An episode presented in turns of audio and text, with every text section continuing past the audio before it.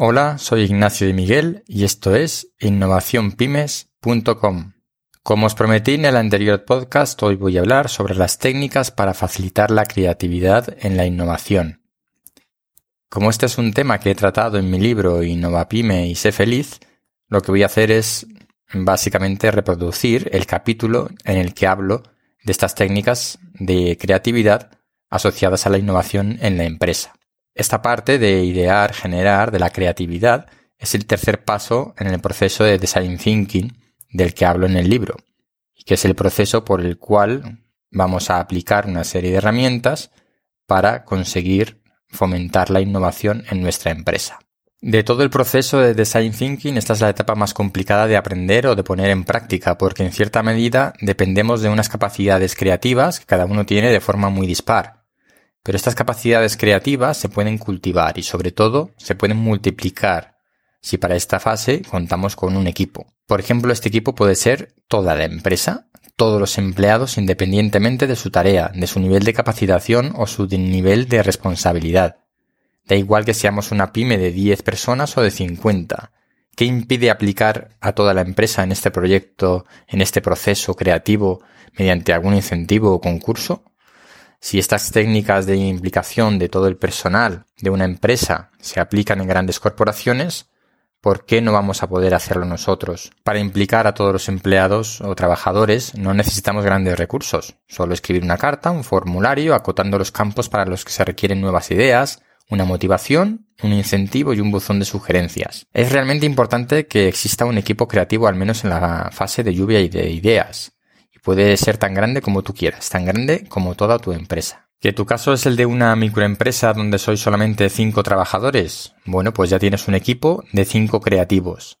Y así hasta las decenas o incluso centenares de trabajadores de una pyme. Aparte de este gran grupo creativo que es toda tu empresa, habrá un equipo creativo más reducido, formado por unas pocas personas, las relacionadas con cargos de decisión dentro de la empresa, los responsables de área o similar. Puede incluso que en un primer momento consideres que tú eres todo tu equipo creativo, aunque como ya he dicho no es lo más recomendable. Y ahora, en este pequeño equipo principal, ¿cómo fomentar la creatividad? Antes de seguir, mencionar que aquí no estamos hablando de creatividad artística, la de los pintores, músicos o cualquier otro tipo de artista, sino de una creatividad en un sentido amplio. Como dicen las dos primeras acepciones del diccionario ante el término crear, que es de donde viene la creatividad, uno, producir algo de la nada y dos, establecer, fundar, introducir por primera vez algo, hacer nacer o darle vida en sentido figurado. Por tanto, hablamos de pensamiento creativo en un sentido amplio, en este caso aplicado al negocio que tenemos entre manos. Parafraseando a Albert Einstein una de sus frases más difundidas,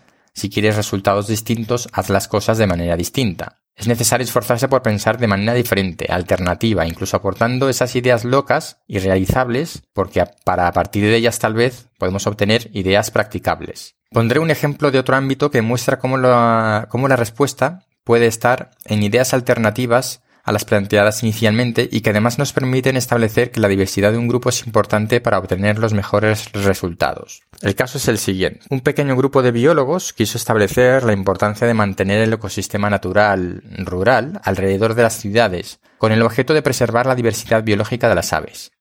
Su objetivo era una localidad específica en la que trabajaban por el mantenimiento de la biodiversidad y del ecosistema local. Para poder validar su tesis de que las especies de aves presentes en el área urbana no eran las mismas que las de las áreas naturales con escasa huella humana y que era necesario hacer un esfuerzo por preservar estas últimas, realizaron un censo de especies y número de aves desde el centro urbano hasta un radio de varios kilómetros, en donde se podía considerar que el área natural tenía una mínima intervención humana. El resultado de este estudio fue que la mayor concentración de aves, tanto en número de especies como en número de población, se encontraba en la interfase entre el área urbana y el área rural sin intervención humana. Ese no era el resultado que andaban buscando, y ese resultado muestra que la respuesta no siempre es tan evidente, ni tan sencilla o tan esperada, sino diferente. Y el resultado también muestra que las mejores condiciones para el desarrollo, el más próspero tanto en diversidad como en cantidad, se encuentra en el punto en el que coexiste la mayor heterogeneidad en el entorno.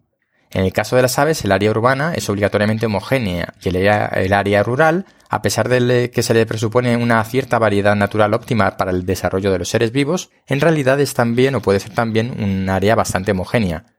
Y por eso es en la interfase entre ambas donde coinciden las condiciones más heterogéneas de todas, mezcla de una y de otra, donde se produce el mejor resultado. Esa heterogeneidad en el entorno es nuestro equipo creativo. ¿Cómo podemos estimular o facilitar a nuestro cerebro para que tenga pensamientos creativos? Lamentablemente el sistema educativo tiende a hacer individuos iguales, no explota la diversidad individual ni fomenta la creatividad.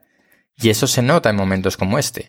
Nos cuesta tener imaginación y creatividad fuera de los términos en los que nosotros mismos nos hemos encorsetado. No existen grandes recetas para facilitar el pensamiento creativo porque cada persona somos diferentes, pero sí hay una serie de situaciones que de forma general facilitan la creatividad en cualquier individuo. La mente distraída, el pensamiento lateral y otras técnicas que podemos ver que funcionan en determinadas personas tienen un punto en común, y este punto en común es dejar que el subconsciente y el inconsciente aflore y mande sobre el consciente. Tranquilos que no voy a entrar en cuestiones filosóficas, psicológicas ni neurofisiológicas sino que voy a exponer mi punto de vista práctico sobre el tema, basándome en mi experiencia que creo que puede servir a cualquiera que se lo proponga. No se trata, por tanto, lo que yo voy a contar aquí de afirmaciones científicas ni categóricas. Vamos a definir primero los términos para tener claro a qué me estoy refiriendo. Según el diccionario de la Real Academia Española, subconsciente es el estado de conciencia en el que por la poca intensidad y duración de sus percepciones el individuo apenas tiene conocimiento de ellas, y el inconsciente es el conjunto de caracteres y procesos psíquicos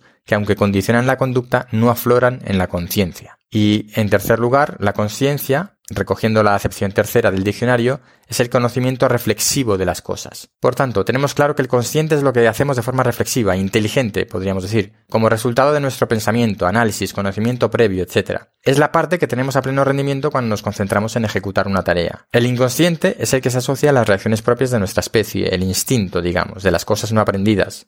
Por extensión también se llama todo aquello que hacemos sin pensar, de manera automática. Así que nos quedamos con la parte más interesante, que es esa intermedia, el subconsciente. Sin entrar en cuestiones psicológicas ni científicas, este subconsciente es la parte de nuestras acciones que se mueve entre ambas posiciones, entre el consciente y el inconsciente. En realidad hay quien lo considera una parte del consciente y otros como reflejo del inconsciente. Pero mi objetivo es el de mostrar este elemento de entendimiento, esa capacidad de acción que no se encuentra en nuestra capa consciente, sino en otro plano, al menos inicialmente.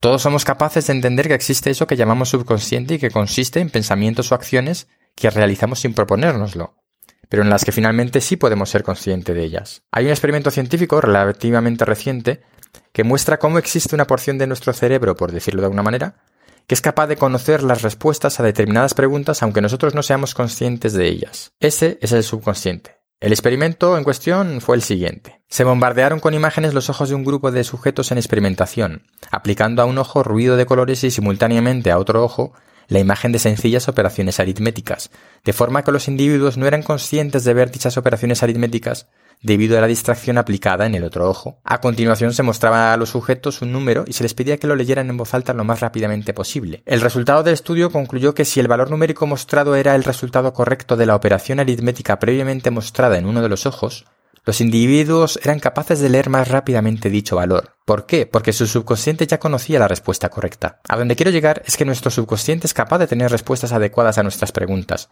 y que aprender a trasladar dicho subconsciente al consciente nos permitirá disponer de respuestas creativas diferentes, menos condicionadas por el consciente y tan útiles para el proceso de innovación que necesitamos. Una de las formas de hacer que parte de este subconsciente aflore, esa creatividad, es la de liberarse de tensiones y de la concentración a la que estamos habituados cuando trabajamos cuando seguimos una agenda, cuando tenemos una lista interminable de cosas por hacer. A esto es lo que yo llamo la creatividad de la mente distraída. Ese sistema a mí particularmente me funciona. Yo os lo cuento para que vosotros lo exploréis, a ver si lo podéis aplicar y utilizar. Cuando estamos atascados en la resolución de algún problema es probable que hayas experimentado alguna vez que al dejar de estar exclusivamente concentrado en ese problema y hacer una pequeña pausa para ir a beber agua, coger el teléfono o cambiar a otra tarea prioritaria, se produce un momento de desconexión entre tarea y tarea, una pausa en la concentración para la resolución del problema. Y es en ese momento en el que tenemos una nueva idea que nos llega sin esfuerzo, a veces incluso una respuesta bastante sencilla o evidente para nuestro problema, que no hemos sido capaces de encontrar de manera consciente mientras estábamos concentrados en él. Esta respuesta ha llegado vía subconsciente. Probablemente no es una respuesta completa, puede incluso que no sea una respuesta válida, que sea demasiado simple, pero en muchas ocasiones es el principio o el origen de la respuesta que estábamos buscando. Hemos distraído la mente tras la concentración para la resolución de un problema y justo en ese momento nos llega la respuesta del subconsciente, que se suele ser una respuesta sencilla, lo que llamamos una respuesta creativa, por no cumplir con las normas estrictas de nuestro consciente, que trata de aplicar. Te invito a probar este sistema que he llamado de la mente distraída porque a mí me resulta efectivo en muchas ocasiones. Si esta disertación sobre el subconsciente te ha resultado demasiado psicoanalítica y poco metodológica para ponerlo en práctica, no te preocupes. Hay otras formas de facilitar el afloramiento de la creatividad, como por ejemplo el pensamiento lateral y la lluvia de ideas. Vamos a verlos a continuación. El pensamiento lateral es una técnica expuesta por el psicólogo maltés Edward de Bono en su libro New Thinking, The Use of Lateral Thinking, publicado en 1967. Actualmente es un octogenario aún con vida. El pensamiento lateral eh, pretende eliminar prejuicios, la forma de pensar habitual, de lo natural, lo obvio de las cosas, para dar respuesta a las preguntas de una manera diferente, pensando de forma no convencional, como si todo fuera posible, sin buscar un camino directo. La forma de facilitar el proceso de pensamiento lateral, según siempre mm, Eduard Bono, es cuestionar las suposiciones, no hacer deducciones factibles en base a lo que conocemos, sino hacer nuevas preguntas para conocer una nueva información sobre las cuestiones a resolver, ser creativo en el sentido imaginativo, a la hora de plantear posibles respuestas, y a la vez que se hace todo esto aplicar la lógica de la forma más rigurosa posible. Como metodologías para llevar a cabo el pensamiento lateral, el autor plantea una serie de técnicas entre las que destaco las siguientes. No pretendo profundizar en los trabajos del autor sobre el pensamiento lateral, sino mostrar la esencia de lo que significa como vehículo para la creatividad y la innovación. Las metodologías que sugiere, o algunas de estas metodologías, son por un lado, la utilización de analogías a los problemas planteados, de forma que forcemos la necesidad de responder de forma indirecta, a través de respuestas que no estaban previstas en el pensamiento lineal habitual. 2. Idealizar los problemas para eliminar los límites o las barreras que de forma predeterminada restringen las opciones. De esta forma se descubre que algunos de esos límites no son tan reales como parecían y por tanto da pie a la búsqueda de respuestas alternativas. En tercer lugar, simplificar el problema, eliminando algunas de sus características, también se puede ver como la descomposición de los problemas en pequeños problemas menores, más sencillos de abordar inicialmente. Las respuestas que se obtengan no servirán para el todo, pero una vez más sí pueden contribuir a generar ideas y respuestas alternativas. La tercera de las técnicas para facilitar la creatividad es la clásica lluvia de ideas.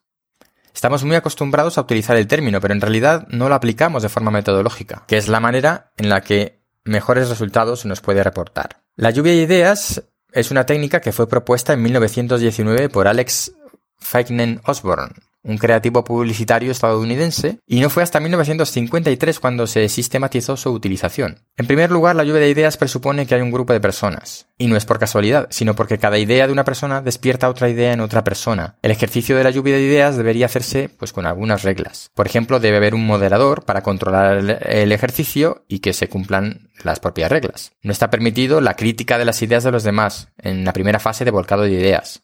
Es importante que todos los participantes aporten al menos una idea. Deben escribirse todas las ideas que surjan sin excepción, incluso las más excéntricas o inesperadas. Se debe intentar reducir la idea a una única palabra o a pocas palabras, no a extensas exposiciones. El moderador velará para que todo esto funcione y no se desvíe el tema del asunto que se está, que se está tratando. Y por supuesto el moderador debe ser neutral. Y también el moderador frenará a los miembros dominantes del grupo para que todos puedan participar. Una vez pasada la primera fase, en la que están expuestas todas las ideas, se trabaja sobre ellas para mejorarlas mediante varias técnicas que de una manera más o menos formal se han definido como las siguientes que voy a comentar. Se sustituye una idea por otra equivalente que, equivalente que se ajuste mejor a la solución del problema. Se combinan varias ideas para generar una nueva más completa, se adaptan las ideas a la situación real para que sean más factibles, se modifican las ideas para mejorar el sentido al ser aplicadas. Se reutiliza una idea para aplicarla a otro uso diferente del que estaba previsto al enunciarla, se eliminan y simplifican los elementos de trabajo del problema a resolver,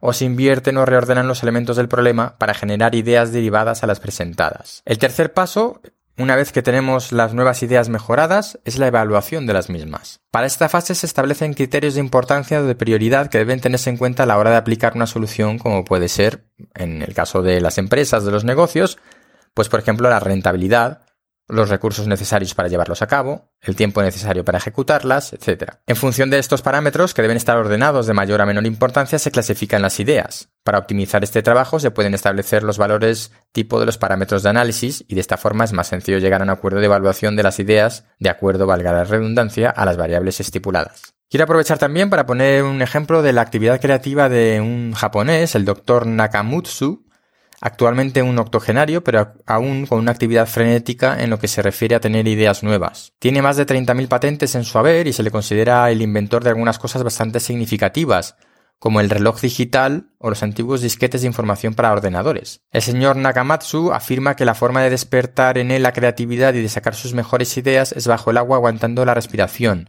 y en los momentos en que casi se queda sin oxígeno. Para evitar que lo que le pasa por la cabeza en esos momentos se le olvide nada más salir del agua, para respirar, él mismo ha inventado un papel sumergible para escribir notas. Este ejemplo es el de una persona que podríamos considerar bastante excéntrica, pero lo relevante es que ha encontrado una forma en la que es capaz de ser consciente de lo que su subconsciente está pensando, aunque para eso tenga que quedarse sin oxígeno. No recomiendo, por supuesto, a nadie seguir esta práctica, aunque dudo mucho que alguien fuera capaz de ahogarse de forma voluntaria, estando sobrio, porque la naturaleza es más fuerte que nuestra voluntad y saldríamos a respirar de forma instintiva y casi involuntaria. ¿Cuál es la conclusión de todo esto? Que debemos buscar nuestra forma de ser más creativos y que eso supone un esfuerzo, no va a llegar de la nada pero todos podemos ser un poco más creativos si nos aplicamos en la búsqueda del sistema que nos permita serlo. Y ahora si estás pensando que deberías poner con detenimiento cada una de estas metodologías mencionadas para poder seguirlas con una receta, te diré que eso sería lo propio del pensamiento lineal, de lo que esperaría la mayoría, una receta.